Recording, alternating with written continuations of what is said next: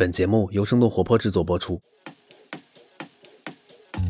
什么是文化呢？我觉得其实文化就是帮战略纠偏，帮组织纠偏，它是很好的一个纠偏剂。当我们呃有一些公司发展碰到瓶颈，公司走了弯路，那这个时候我们靠什么？就靠你的文化里面的使命，还是回到呃原点，到底我们做这件事情意义是什么？其实很多时候每个人都很聪明，当他们的信息足够，当公司的信息差越来越少之后，那这个时候其实战略的理解啊、推行啊，它就会相对比较容易得多。很多时候战略落地不了，可能是它的信息的传达不够。一线的员工其实是离炮火最近的，很多答案是在一线员工里面。有一次有一个一线员工就跟我说，他说：“诶，其实我发现我们最近的广告客户啊，他们提出了很多的需求是基于其他的平台，那广告客户他们的投放其实是正在迁移的。当时这个同事的提醒是给到我，对我们平台的迁移。”是起到了一个还蛮重要的一个作用的。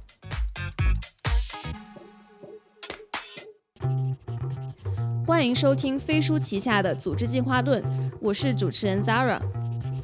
这是一档专注于职场话题和企业管理的播客节目。我们邀请有干货、有故事的嘉宾来分享对于未来工作和管理方式的洞察。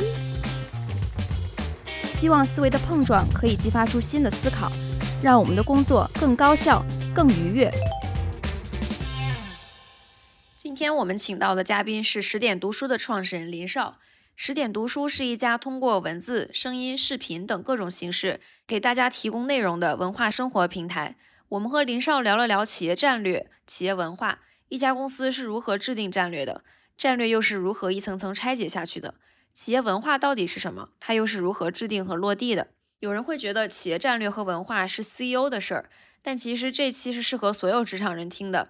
大家都知道，内容行业变幻莫测，从公众号、音频到视频直播，一直在变。很多公司在这个过程中都掉队了，但是十点读书踩中了好几波浪潮，所以成立十年了，还是在这个行业里一直保持着头部的位置。对于身为企业高管的听众，你可以听听作为 CEO 的他是如何在一波又一波的浪潮中，通过战略和文化把控公司的发展方向的。对于中层，也可以结合自己的工作，从如何将公司战略拆解给基层的角度，看看自己在拆解战略上能有什么收获。对于一线员工就更有用了。一线员工往往会觉得战略和文化很虚，但是从本期节目里，你可以看到为什么战略文化对于一家公司这么重要。作为员工，该如何真正理解这些看起来很虚的东西，以及从员工的角度可以为公司的战略文化做些什么？本期内容比较干货。建议大家可以用飞书妙记文字和声音搭配使用。妙记在节目的简介里可以找到。简单介绍一下您创业之前的个人经历。创业之前，我只有一份工作。从零六年我在厦门集美大学，嗯，读机械。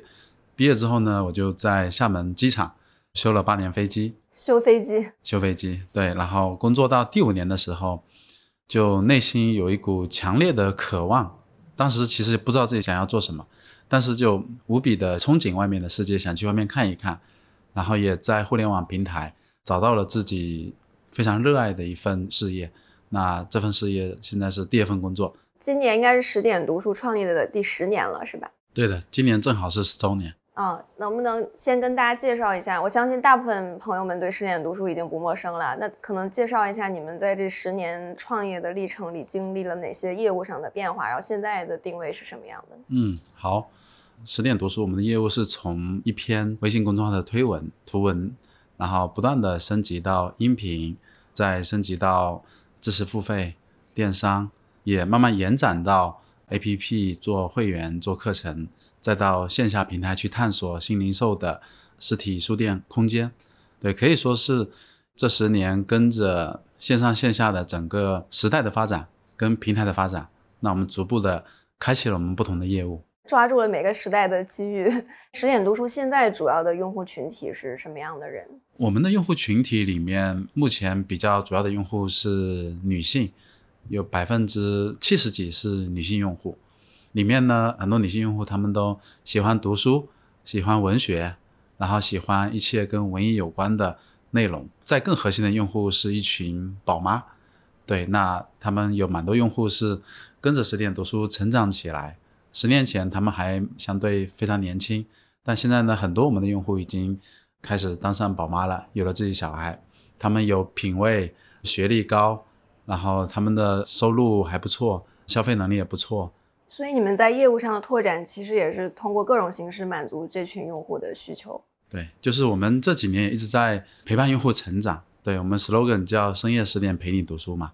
对我们自己愿景就是在这个越来越甚至有一点浮躁的时代，我们希望能够为一群用户去提供一种安静的、美好的文化生活平台。其实现在是一个短视频崛起的时代，然后大家的注意力其实也一直在下降。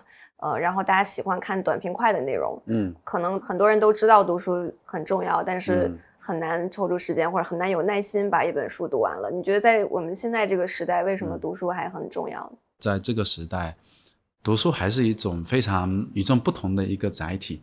当每个人翻开纸质书，甚至是你打开一个电子阅读器看一本电子书的时候，它的那种沉浸感、获得感，我觉得依然只是说是有它一个。独特性的确，就是像你刚才说，书可能是人类传递知识最古老的媒介。呃，我也看到十点读书开了线下的书店。嗯，大家都知道疫情之后，这个线下变得非常难。然后，能不能分享一下你们坚持开书店背后的思考？对，书店是我们在四年前开的第一家书店，到目前四年时间，然后已经开了四家大书店，在厦门、长沙、武汉，然后有十家小书店。那四年前是有一波新型的书店啊，就是做那种复合型的书店，有图书啊，有文创啊，有咖啡啊，其实是四五年前兴起的一波。那包括当时也有一波新零售的一波浪潮，就是线上我们叫电商，线下叫零售。那把线上的电商跟零售加在一起是新零售。当时我们也是有这样的一个憧憬，因为十点读书当时已经有几千万的非常喜欢读书的用户了，所以我们特别希望在全国更多的城市。可以有自己的书店，能够去服务他们，以及去吸引更多的读者。但过去的三年，我觉得疫情确实改变了挺多的，改变了大家去线下的一个消费的习惯，然后也让整个线下的商业模式，啊，特别是书店变得无比的艰难。这两年有蛮多书店倒闭的，那我们自己其实内部也讨论了好几次，到底十点书店要不要收缩啊？或者要不要转型啊？但我觉得还是我们对书店会有一些执念，会有一些情怀，然后以及我依然觉得，不管在任何时代，人们还是需要书店。以及我也觉得，在目前这种情况下，像新零售啊、小程序啊，以及线上的本地生活，或许会给线下零售带来一些新的机会。所以我还是希望能够探索出可盈利的书店。我并没有指望它有多大的盈利，但我特别希望能探索实体书店的一种盈利模型。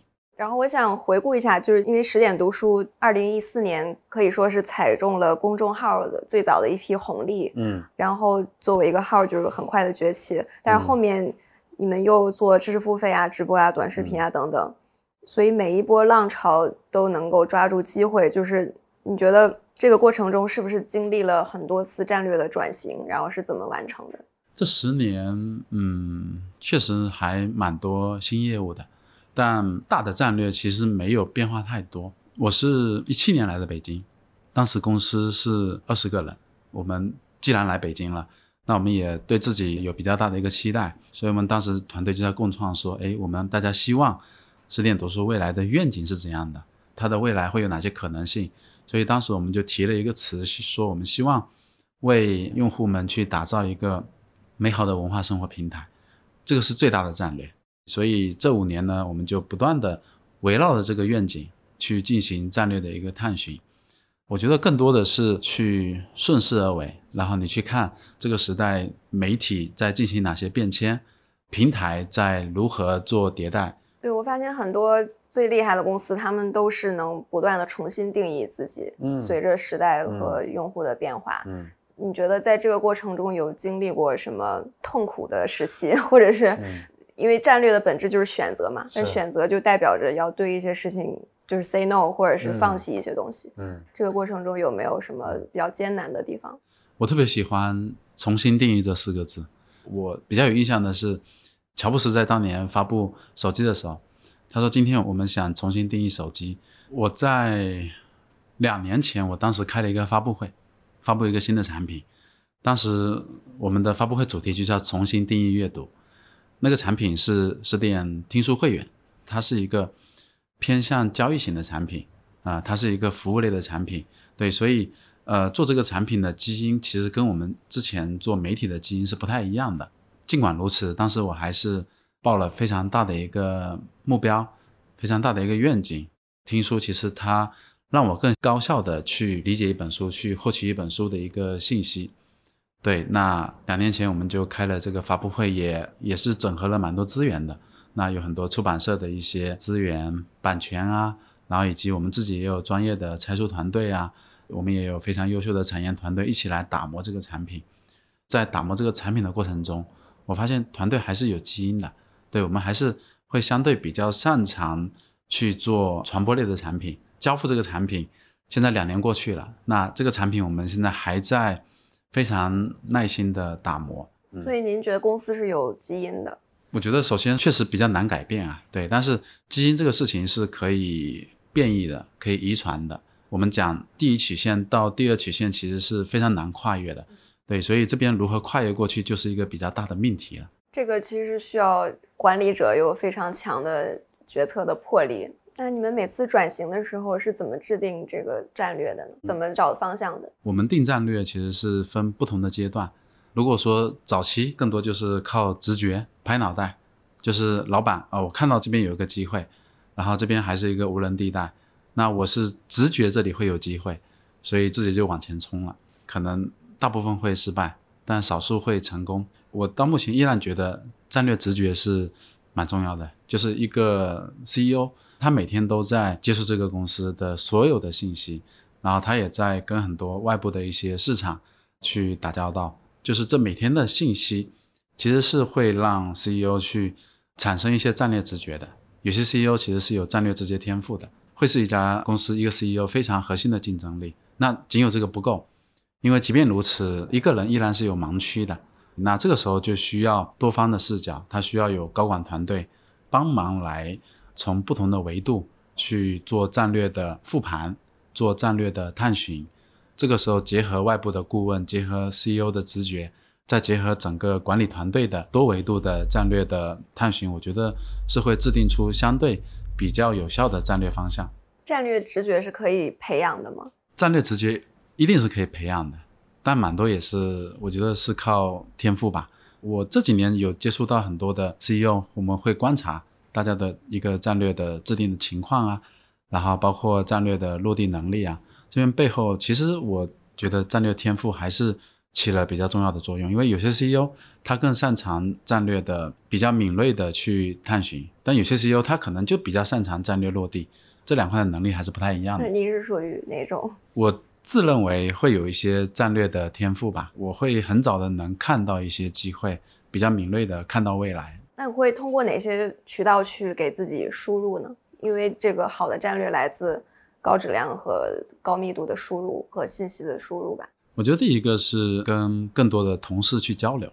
当了 CEO，当你公司越来越多的时候，其实你是会离炮火越来越远的。一线的员工其实是离炮火最近的，很多答案是在一线员工里面，很多答案是在现场里面。不仅是你的核心高管，跟更多的嗯中层。甚至是基层的员工去交流，然后听听他们的想法，他们对公司的看法，然后听听他们对市场的看法，他们对用户的看法，这是第一个。那第二个呢是，嗯，每天要有大量的输入，这些输入可以是来自于，嗯，你所关注的一些账号，有公众号啊，有抖音账号。那还有一点就是保持足够频率的跟外部的同行交流，他们可以是你的密友。也可以是你新认识的一些创业者，也可以是你的投资人，从他们这边也可以获取到非常高质量的一些信息跟建议。所以您现在还会定期的跟一线的员工去有交流，是吧？对，定期都会安排一些同事跟我聊。哦，这个是有什么机制或者做法吗？有啊，我们人力同事有做一个是 CEO 的一对一交流，他定期会帮我安排一些同事，公司不同部门的，然后不同层级的同事跟我交流。以及也会呃，我们每个月会有 CEO 的面对面，是一场公开的交流，也会邀请一些同事，我们公开的去头脑风暴。比如说，我们最近会有一些新的战略啊，或者说我们有一些业务是需要去转型啊，需要有些升级啊，我也会听听同事们的看法。这块有什么故事可以分享吗？比如说跟一线员工交流的，给您的一些灵感之类的。有一次，有一个一线员工就跟我说，他说：“哎，其实我发现我们最近的广告客户啊，他们提出了很多的需求是基于其他的平台，不是我们现在在主要做的平台。那广告客户他们的需求、他们的预算、他们的投放，其实是正在迁移的。当时这个同事的提醒是给到我，对我们平台的迁移是起到了一个还蛮重要的一个作用的。”呃，因为我们很多听众是比较年轻的同学，可能很多大家都是一线员工。那作为员工，一个是怎么能更好的理解公司的战略，嗯，还有就是怎么能给自己的老板提供有价值的战略输入呢？员工现在其实有更多的渠道，特别是像飞书里面，其实我们大部分同事的飞书的 OKR 都是公开的，更多的周报都是可以转发、可以分享的。对，所以可以通过这种公开的信息。然后去查看公司的整个发展啊、战略啊。那第二个是，我觉得公司也要去创造一种相对比较透明的环境和氛围。像我们就会去创造比较多的这种季度会、CEO 的面对面，不管是一对一的还是公开的，以及有蛮多的周报。其实我们也会分享到不同的群里，就是员工可能更主动的去了解公司的一个战略、公司的一个发展。那公司也去创造一种。土壤和氛围，只有双向奔赴，我觉得这个才会去创造一种从上至下、从下至上的这种坦诚清晰的氛围。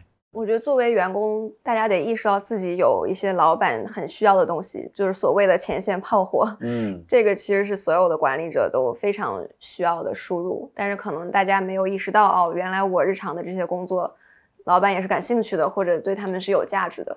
所以，如果大家可能在日常工作中，就是勤思考，然后多总结，然后能提炼出一些自己的思考。其实这个不管对于老板还是对于自己都会非常有帮助。我看到您的办公室墙上也贴满了 各种战略，嗯，就是真的把战略贴到了墙上。包括咱们办公室墙上还有一些奈飞文化的元素，还有这个 OKR 的东西等等，就可以看出来整个公司是非常重视战略落地的一家公司。那怎么确保你们的战略能清晰的传达到每一个一线员工呢？让他们能够理解呢？其实战略是一层层落地的。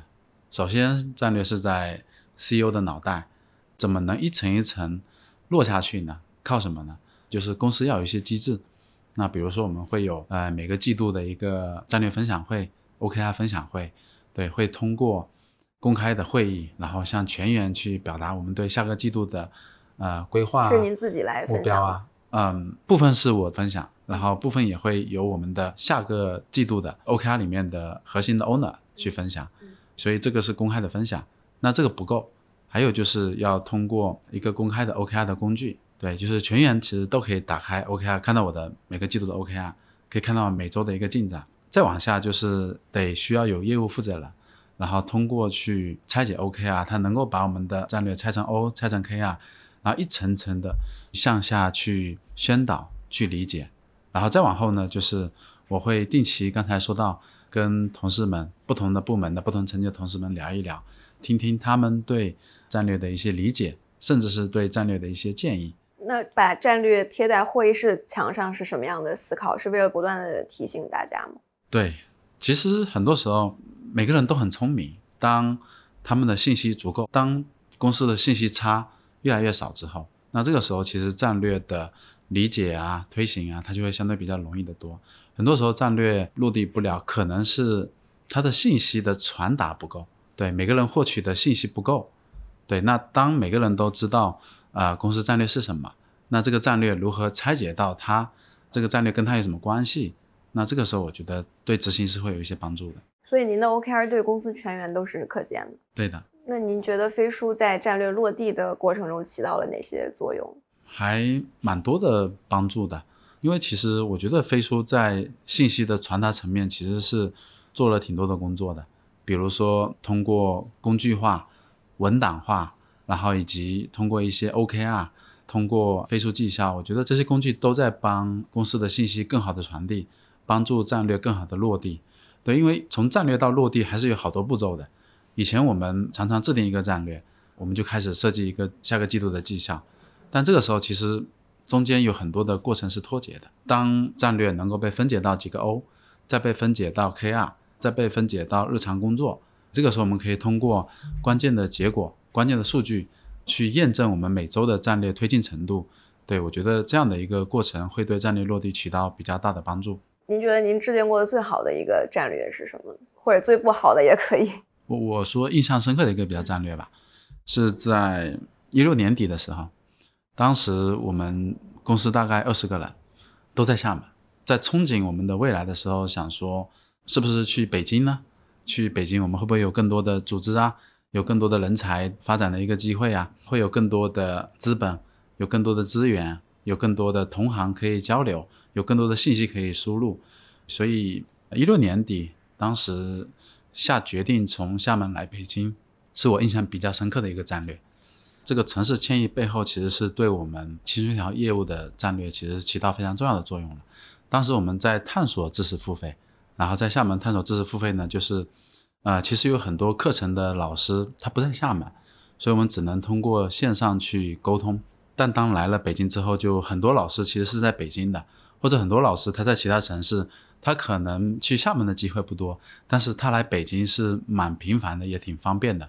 所以当时这么换城市一个举动，也对我们做知识付费这条战略，其实是起了非常重要的一个作用。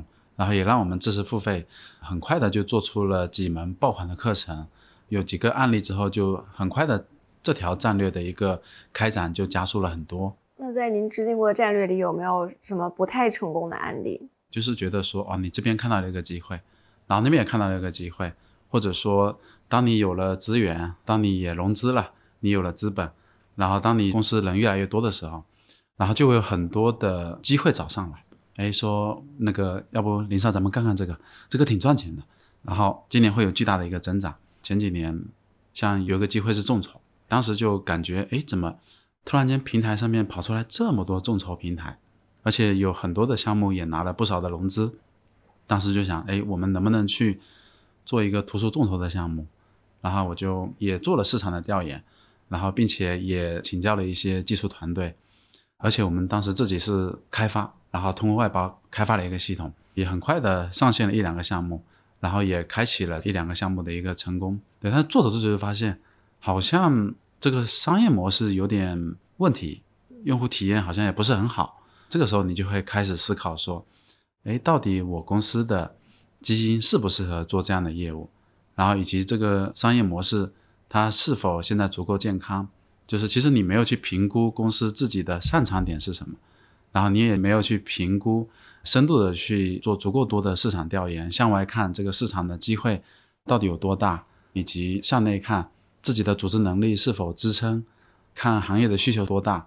当时。就是你因为看到了很多的机会，很多人跟你聊这个事情，然后你就很容易受到外部因素的一些影响。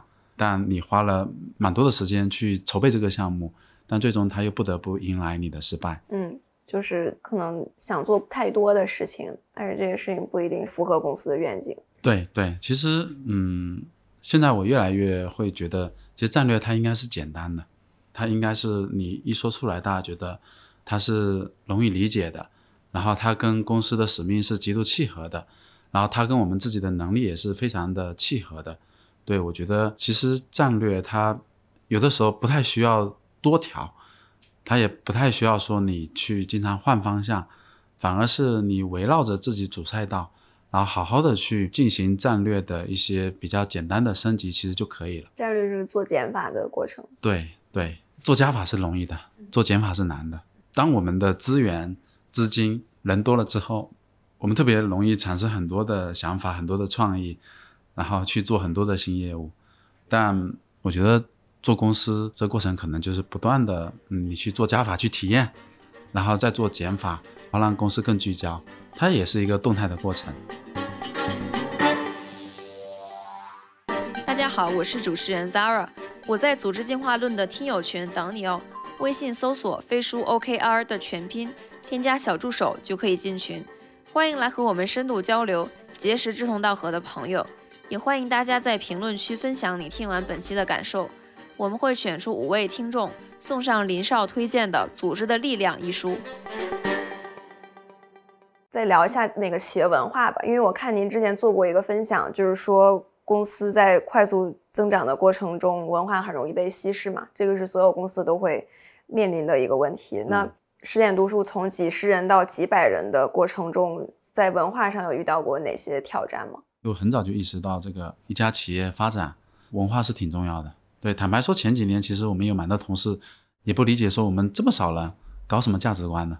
为什么价值观还要去培训啊？多少人的时候开始搞价值观的？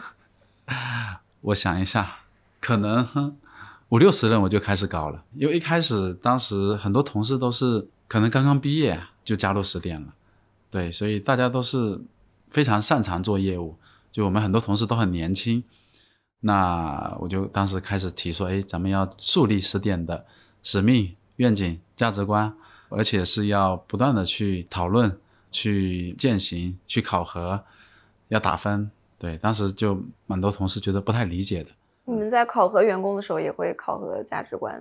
对的，对，就我们会在业绩，会在价值观，然后会进行双向的考核。就在飞书绩效里面那个？呃，我们其实是今年的七月份，然后第一次用了飞书绩效，然后相对是更加完善的一个三六零，然后再加价值观的考核。在过去，更多就是通过我们原来的一个系统进行价值观考核的。所以，十点的企业文化是什么？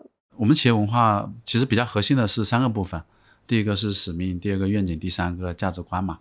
这个企业文化是我们在一七年，当时就几生的时候共创出来的，是基于我们前五年我们到底做了一件什么事情。对，我们提炼了很多用户对十点读书的评价，然后我们在很多的评价里面抽了两个词：温暖和力量。所以把这两个词当成了我们的使命，就是我们一直在做，用文化给更多人带来温暖和力量。那愿景呢？我们希望去打造一个美好的文化生活平台。价值观呢？呃，四条价值观是用户至上、拼搏进取、拥抱变化、追求卓越。所以刚才说使命是你们根据用户对你们的评价提炼出来的，是吗？对，就是使命是到底我们为什么要做这件事情。然后我们到底给用户带去了什么？啊，因为很多用户经常在后台留言：“今天我忙碌一天了，好累啊！”然后晚上回到家里又一堆事情，还跟丈夫可能跟婆婆吵架了，就是身心疲惫。那这个时候呢，我打开了十点读书公众号，然后我躺在床上，闭上眼睛，我听了几分钟的十点读书。那这个时候，我们文章里面的这种非常治愈的、非常温和的音频，然后。给他输出的一些观点，就是让他在这个时候获得了一些温暖，也找到了一些力量。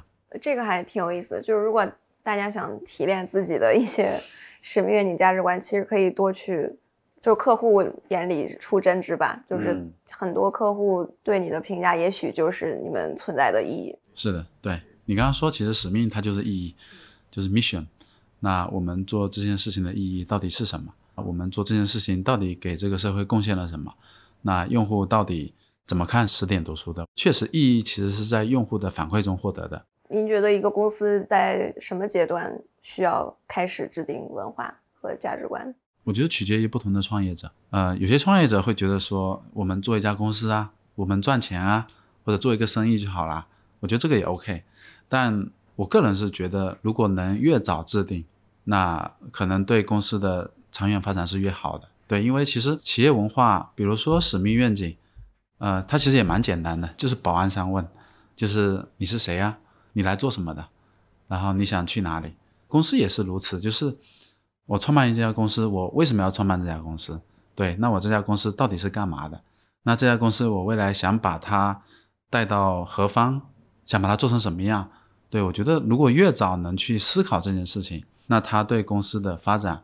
我觉得就会帮助比较大，因为你在公司的发展过程中是不断的动态变化的，你会找到很多不同的同事，你也会开启很多不同的业务，所以在很多的重要的同事的招聘，在很多重要业务的开展决策，这个时候是需要有一些原则的，我觉得是需要有企业文化做指导的。很多人会觉得文化是一个比较虚的概念，你你觉得怎么让它真正落地，然后让一线的员工能感知到，并且意识到它的重要性呢？首先，文化确实蛮虚的，但我个人觉得，其实从一家公司的底层来看，文化它是一个底座，它可能没有那么显性，但是它对这个公司的长远的一个指导是有非常重要的一个作用的。咱们看哈，战略、组织、文化这三件事情，其实是一个公司成功的比较重要的三个要素嘛。那战略这个事情，咱们比如说每年甚至每个季度都要开战略会呢，为什么？因为市场在变化嘛，所以你的战略可能是会变化的，而且很有可能你的战略是会制定错误啊，可能会跑偏啊。组织其实它也是跟着战略变化的，那有可能我们这段时间我们这个战略出现了偏差，那我们搭的这个组织它也会有一些变化，那组织里面也会有不同的同学加入，那可能有些同学非常合适，但有些同学他可能就不合适，可能也会有走偏的时候。那什么是文化呢？我觉得其实文化就是帮战略纠偏。帮组织纠偏，它是很好的一个纠偏剂。就从长远的发展来看，当我们呃有一些公司发展碰到瓶颈，公司走了弯路，那这个时候我们靠什么？就靠你的文化里面的使命，还是回到呃原点？到底我们做这件事情意义是什么？然后到底我们长远我们要去向何方？然后我们从起点走向愿景的这条过程中，我们的行为准则是怎样的？我们是跑着去？走着去，还是抄着小路去，还是说我们可能通过一些不常规的道路去？我觉得这些都是文化可能在起到指导的作用。你们会给员工做很多文化的培训或者宣贯吗？对，但这还不够。我觉得使命从你招聘的时候就要开始做，你就要去通过招聘、通过面试，你去判断他到底是否对我们的这件事情的意义是否理解的充分，然后他对我们做这件事情的意义。他是否是有极度的渴望？这个事情是从第一天就要开始干的。那您在面试的时候，通过什么样的问题能识别出候选人是不是真正的相信你们的使命的、认可的？以十点读书为例，使命是用文化给更多人带来温暖和力量。你去看看他到底喜不喜欢读书啊？他觉得读书的意义是什么？过去啊有哪些书对他是有比较大的改变的？然后在他的人生成长。他有没有遇到过一些比较艰难的时刻？他是否有那么几本书对他人生起到了至关重要的改变？我觉得如果有的话，其实他对这个事情的意义是会有非常足够的同理心、感同身受，以及他是否非常愿意向别人去推荐书籍。然后在他向我们推荐书籍的时候，他的那种眼神、他的目光、他的渴望程度是如何的？眼里有光，眼里有光，对，眼里有光。我觉得也是我们经常提的。就是当你跟他在交流使命、愿景、公司业务的时候，他是否眼里有光，其实就是一个很好的一种感同身受。那你们在飞书上会通过工具去做一些文化的落地吗？最近还蛮有意思的就是飞书里面有一个表情嘛，这个表情其实是可以自定义的，所以我们的能力同学就把我们的几条价值观、用户至上啊、追求卓越啊，做成了这个表情包。就普通的表情包是只能点赞的。然后我们就会有用户至上的这个表情，会有拥抱变化的表情。当我们在飞书聊天过程中，或者我们平时工作过程中，在这个消息里面有看到大家做的一些好的地方，然后有什么好的业绩啊，有什么好的表现啊，我们就会根据这些消息点上说，哎，很追求卓越哦。那有收到用户的信息，收到用户的反馈，员工及时处理了，然后用户有好评，我们看到这这些信息就会给他点上用户至上。对，就是我觉得这个是还比较新型的企业文化的上墙啊。以前是上到墙上，然后现在是上到你的聊天记录里面，还蛮有趣的。嗯，我已经有这个画面感了。如果这个产品经理跟那个研发说我们需求又改了，研发就可以点一个拥抱变化。是是是。那你们也在用那个公司圈是吧？就是公司内部的一个论坛。嗯，这个会起到什么样的作用？对，就我们自己创办了一个十点圈，在这个十点圈里面，嗯。它有很多同事不同的表达，有些人会在里面打卡，今天看了什么书啊？有些人呢是会去分享最近取得不错的一些业绩，或者是啊大家打了什么战役，会分享一些心得。对，然后最近有一条比较有峰值的，我们十年前的峰值是对我们吐槽，对，我觉得这个嗯，虽然当时这条吐槽有很多的共鸣啊。你看起来是在公开的层面，好像大家在吐槽公司，但我觉得它总比在私底下就大家其实他没有个出口，他可能就私底下发酵了，就大家在私底下去讨论，发酵了，甚至在麦麦上去发酵了。对，我觉得就十点圈提供了这样的一个出口，那大家不管是通过匿名还是实名去发表，也给管理者提供了一个跟员工沟通的渠道。对，然后你们也在用这个企业百科的功能，就是企业百科就是一个公司内部像词典一样的东西。呃，如果大家发一些术语、黑化的缩写，你只要把鼠标一放上去，它就会弹出一个解释。嗯，你们内部有什么有趣的用法吗？比如说，嗯，WiFi，我我自己觉得 WiFi 也蛮好用的，因为因为我们厦门、北京有公司，长沙、武汉呃有书店，然后还有不同的会议室。对，有的时候可能不同的会议室里面密码还不一样的。以前我就经常去问，当换了城市，我就得输入新的设备、新的密码，我就去问。那现在不用了，现在你就在飞书里面输入我们的 WiFi，就啪啪啪出来。这个是我自己的一个使用啊。那如果对于新同学来讲，一家公司其实久了之后啊，有越来越多黑话，有越来越多行话，它可能是你这个行业的，然后甚至可能也是你这家公司独有的。所以很多新同学进来，就是他碰到一个新词，他就会有点懵。到底是什么意思？但有的时候他又不好意思问，所以那个时候这个企业百科他就可以输入这个，然后马上点链接。这些其实都是让公司的同事可以更方便，通过减少沟通的方式，通过工具化的方式，然后去了解到他需要的信息，就是让信息传递更方便。所以那个体验就是你输入框里打了 WiFi。比如你问 WiFi 密码多少，然后还没等回复，你鼠标放在 WiFi 上，密码就出来了，是吗？对对对。哦，其实我这个很有体感，因为我们经常拜访各种公司，几乎没有一个人知道他们的 WiFi 访客密码，对，就很少有人就是能成功连上。嗯，对，其实我觉得这个就是一个把隐性知识显性化的过程，就很多时候这些知识存在。IT 的脑袋里，嗯，或者是某行政的头脑里，嗯嗯，但是它因为没有在书面的沉淀在某一个地方，所以大家想要的时候就想不起来，或者是拿不到。对，通过工具可以让这种信息流动起来。我听说你们内部有一个词叫情绪算法，这个是什么意思？这个词其实就是我们今年在做短视频直播这种新的内容形态的时候，对我们就会发现，其实嗯，用户非常重要的一个信息。如果你是拆解内容的底层，其实有很重要的一个要素是情绪，就是你的内容给用户提供了什么样的一个情绪价值呢？那以及我们在创作内容的时候，到底我们一篇文章也好，然后一篇短视频的这个内容，然后到底你的内容结构是怎样的？那内容结构里面的你的情绪结构是怎样的？如果再去拆我们过去十年沉淀下来的大量的内容，里面到底它有哪些结构，有哪些算法？以及在整个短视频直播，其实它是本质是一个算法平台嘛，我们自己创造的情绪价值，然后跟这个算法平台，那中间它有什么耦合？我们希望未来十点从长远来看啊，我们大量的这个内容库，我们的数据库里面，对我们能够慢慢的呃围绕这个情绪算法，然后可以给到我们未来的一些内容，以及我们自己内部的这个数据库，有更多的一个嗯这种数据库的积累，算法的积累。对，所以这个就是一个非常内部的词。如果说对于很多的新同事他不了解的话，他就对这个词就很懵。那当我们有了企业百科，就可以更方便的，那他不用去询问，不用去详细的去沟通，他就能了解大概情绪算法是一个什么样的词。那您觉得过去一年或者最近一段时间，您作为一个管理者最大的成长和收获是哪方面呢？今年我们的工具也在更深度的去使用飞书。所以今年我花了一些时间去看一名啊，去看自己的更多资料。对，里面有一个观点是把管理工具化，就是这个观点我还蛮受益的。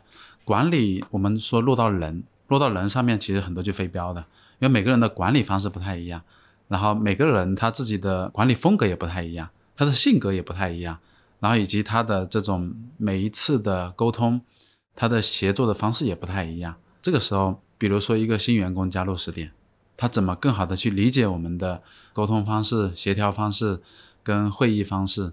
那这个时候，如果能够把非标的管理把它工具化，通过更多的文档，通过 OKR，通过我们的绩效把它工具化，那这个时候一个新员工进入十点，他通过飞书，他能够接触到的这些资料，他就能够很快的 get 到啊，这家公司是怎么通过文档交流的、开会的、互动的。然后通过周报到底是怎么去协调的？对，所以今年我觉得管理工具化这五个字是我蛮重要的一个收获。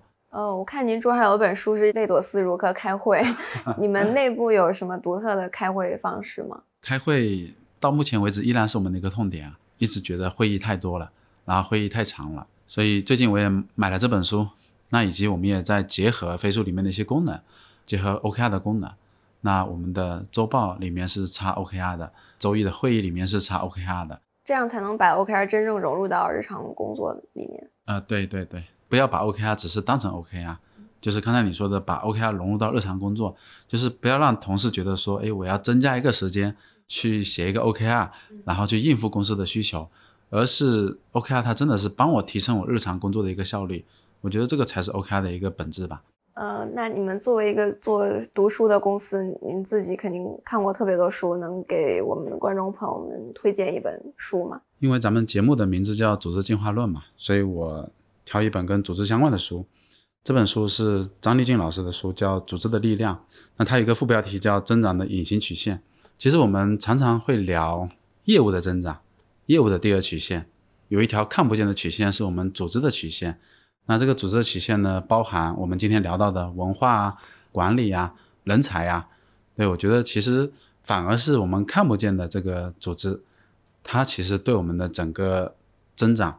是有更加至关重要的作用的，因为我们在业务的增长过程中，其实，呃，业务的增长是要靠组织落地的，就是我们制定战略容易，我们制定业务的规划也容易，但是通过人的落地其实是蛮难的，所以我们反而要更去关注我们到底有怎样的组织的力量，我们有怎样的文化管理的机制，有怎样的人才储备，这个时候我们才能更好的通过组织的力量去支撑我们战略的落地。所以推荐这本《组织的力量》给到我们组织进化论的朋友们。嗯，那我们今天先聊到这儿。我今天也学到特别多，感谢林总的时间。好，期待下次交流。本期的组织进化论就到这里。如果你喜欢这档节目，欢迎转发给身边感兴趣的朋友。我们也期待你在节目下方的精彩留言，同时也邀请大家加入我们的听友群，请添加我们的小助手为好友。微信号是飞书 OKR 的全拼，在这里你可以跟我们深度交流，结识志同道合的朋友。也欢迎大家关注飞书的微信公众号，或者访问飞书官网飞书点 cn。感谢大家的收听，我们下期再见。